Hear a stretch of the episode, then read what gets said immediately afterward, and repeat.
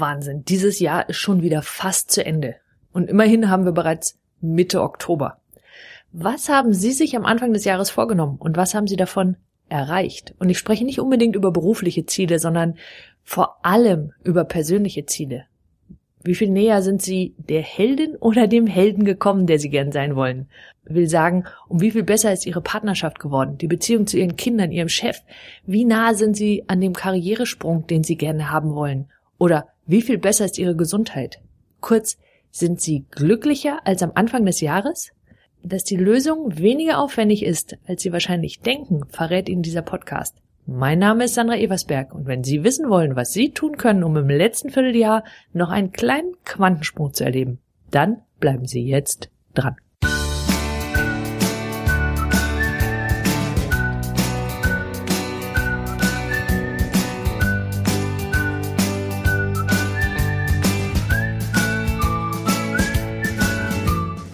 Gehören Sie zu den Planern, also zu denen, die am Anfang des Jahres ein Ziel auf den 31.12. schreiben?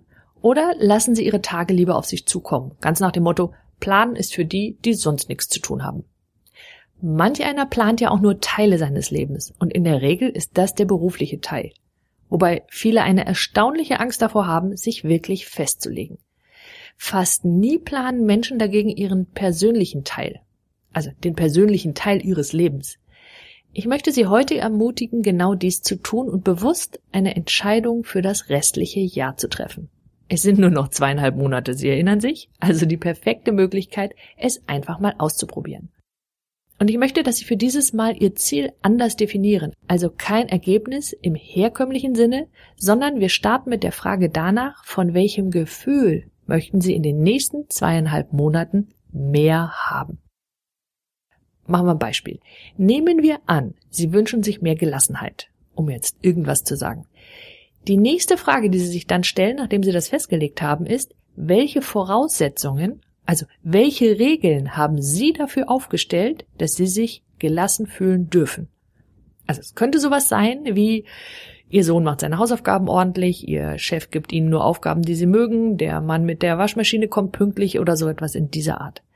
Sollten Ihre Regeln etwa so aussehen, dann hätten Sie sich da einen relativ großen Haken eingebaut. Nämlich alle Regeln, die ich gerade aufgezählt habe, sind abhängig davon, dass jemand anders sich auf diese oder ähnliche Art und Weise verhält. Um das klarer zu machen, ich hatte zum Beispiel einen Kunden, der sich dann erfolgreich als Vater fühlt, wenn ihm seine beiden Söhne mehrfach am Tag am liebsten sagen, dass sie ihn lieb haben. So, für wie wahrscheinlich halten Sie es, dass zwei Jungs im Teenageralter genau das tun? Sie würden, falls das bei Ihnen ähnlich wäre, also wenn Sie Regeln aufgestellt hätten, die vor allem davon abhängig sind, dass sich andere Menschen in Ihrer Umgebung auf eine bestimmte Art und Weise verhalten, dann würden Sie kurz innehalten und sich fragen, ob Sie Ihre selbst aufgestellten Regeln nicht so ändern können, dass Sie das Gefühl von Gelassenheit, Selbstsicherheit, was auch immer das wäre, auch ohne die Hilfe von anderen erreichen können. Machen wir gleich wieder ein Beispiel. Sie könnten zum Beispiel feststellen, dass Sie immer wunderbar gelassen sind, wenn Sie in die Berge fahren. Jetzt können Sie mehrere Dinge natürlich tun. Sie können dies wirklich tun. Das heißt, Sie nehmen sich vor, innerhalb der nächsten zehn Wochen mindestens dreimal in die Berge zu fahren, mit oder ohne Ihre Familie. Sie könnten aber auch feststellen, dass die Berge gar nicht so unbedingt nötig dafür sind, sondern es Ihnen eigentlich darum geht, dass sie mal nicht ans Telefon müssen, keine Aufgaben erledigen oder dass sie sich mal richtig bewegen. Das wiederum können sie ja jederzeit erreichen. Sie können ihre Mittagspause dafür nutzen, den Morgen oder wann auch immer es ihnen passt. Sie entscheiden sich dann, genau das zu tun und davon mehr zu tun, so und so oft, innerhalb der nächsten zweieinhalb Monate. Für mich zum Beispiel fängt ein guter Morgen so an. Eine gute Tasse Tee, dann zurück ins Bett und was lesen. Üblicherweise nehme ich dafür ein Sachbuch, denn wenn ich mit einem Roman anfange, bleibe ich im Bett, bis der ausgelesen ist. Während ein gutes Sachbuch meine Gedanken so anregt, dass ich in einer Stimmung bin, die ich für einen guten, meint für mich produktiven Tag gerne habe. Jetzt könnte es ja sein, dass Sie sagen, oh, ich wünsche mir mehr Leichtigkeit in der Partnerschaft. Und das ist ja notwendigerweise abhängig davon, dass mein Partner auch irgendwie mitspielt. Nur letztlich folgt die gleiche Frage. Welche Regeln haben Sie aufgestellt, damit Sie dieses Gefühl haben? So, und wie können Sie Ihre eigenen Regeln so verändern, dass Sie dieses Gefühl öfter haben? Wenn wir jetzt in diesem Partnerschaftsbeispiel bleiben, dann könnten Sie zum Beispiel sich überlegen, mehr Leichtigkeit haben wir immer, wenn wir abends mal ausgehen. Und Sie könnten zum Beispiel einen Abend planen, was auch immer das ist, von dem Sie wissen, dass er oder sie sich darüber freuen wird. Interessanterweise werden Sie ja das Gefühl von Vorfreude viel früher haben als Ihr Partner, der zu dem Zeitpunkt, wo Sie das planen, überhaupt noch nichts davon weiß. Kleiner Tipp, wenn er oder sie nicht so der ganz spontane Typ ist, dann empfehle ich nicht unbedingt die Überraschung, die seine respektive ihre Planung zu sehr über den Haufen wirft. Sie erinnern sich, Sie wollen mehr Leichtigkeit in der Partnerschaft. Das hat damit zu tun, dass Sie etwas auswählen, was Ihrem Partner, Ihrer Partnerin dann auch Freude macht. Insgesamt geht's darum, dass Sie anfangen, eine Intention für Ihre Tage zu setzen. Das kann alles Mögliche sein. Es könnte auch sein, dass Sie sagen, ich möchte in der und der Verhandlung zum Beispiel selbstsicherer sein.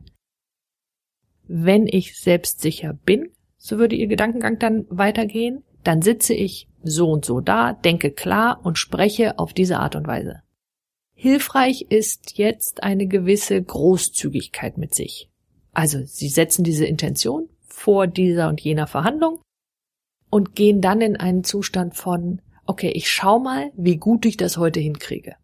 Kurz zusammengefasst. Erstens, Sie legen fest, wovon Sie in den letzten zehn Wochen diesen Jahres mehr fühlen wollen. Zweitens, Sie schreiben auf. Ich empfehle tatsächlich, das aufzuschreiben, weil unser bewusster Verstand an dieser Stelle ganz schnell mal schummelt. Sie schreiben also auf, welche Regeln Sie aufgestellt haben, um dieses Gefühl zu fühlen. Drittens, Sie ändern diese Regel gegebenenfalls ab, so dass Sie diese leicht und selbst erfüllen können. Viertens, Sie tun dann mehr davon, indem Sie sich täglich daran erinnern. Ein Zettel in der Brieftasche ist übrigens ein guter Reminder dafür. Alles am allem geht es darum, dass Sie wacher werden an der Stelle. Finden Sie heraus, was Sie tun, um sich gut und besser zu fühlen und lassen Sie mehr von dem sein, was Sie getan hatten, als Sie sich weniger gut gefühlt hatten. Ich plane übrigens derzeit einen Online-Kurs, damit Sie ein großartiges 2015 erleben werden. Dieser wird zwischen den Jahren stattfinden und in der ersten Januarwoche. Das wird so aussehen, dass Sie sich die dazugehörigen Videos und Arbeitsbögen ansehen bzw. herunterladen können, wann auch immer Sie wollen. Und Sie werden lernen, Ihr Leben und Ihre Ziele unter einen Hut zu bekommen, damit Sie dort ankommen, wo Sie hinwollen. Wenn Sie Interesse daran haben, das kommende Jahr auf beruflicher und persönlicher Ebene wirksamer zu planen, Sie also Ihr Leben und Ihre Ziele unter einen Hut bekommen wollen und sich einfach glücklicher fühlen wollen, denn darum geht's ja am Ende, dann empfehle ich, sich einfach in mein Newsletter einzutragen. Sie erhalten dann eine kurze Information, wenn es soweit ist und können alle Informationen bestellen, sobald diese erhältlich sind. Und außerdem bekommen Sie natürlich alle Beiträge ganz kostenfrei in Ihr E-Mail-Postfach. Und wenn Sie diesen Podcast interessant fanden, dann empfehlen Sie ihn doch bitte weiter. Das geht ganz einfach auf www.sandra-eversberg.de, zum Beispiel per E-Mail über den Link Weiterempfehlung oder per Twitter. Schenken Sie mein Facebook-Like und ein Google Plus. Und wenn Sie ihn über iTunes hören und meinen Podcast mögen, dann bewerten Sie ihn doch bitte, weil das führt dazu, dass dieser Podcast etwas höher gerankt wird, was dann wiederum dazu führt, dass mehr Menschen ihn finden können, weil die Welt mehr Menschen wie Sie braucht, die ihre Talente nutzen. Also nutzen Sie Ihre Talente, die Welt braucht sie.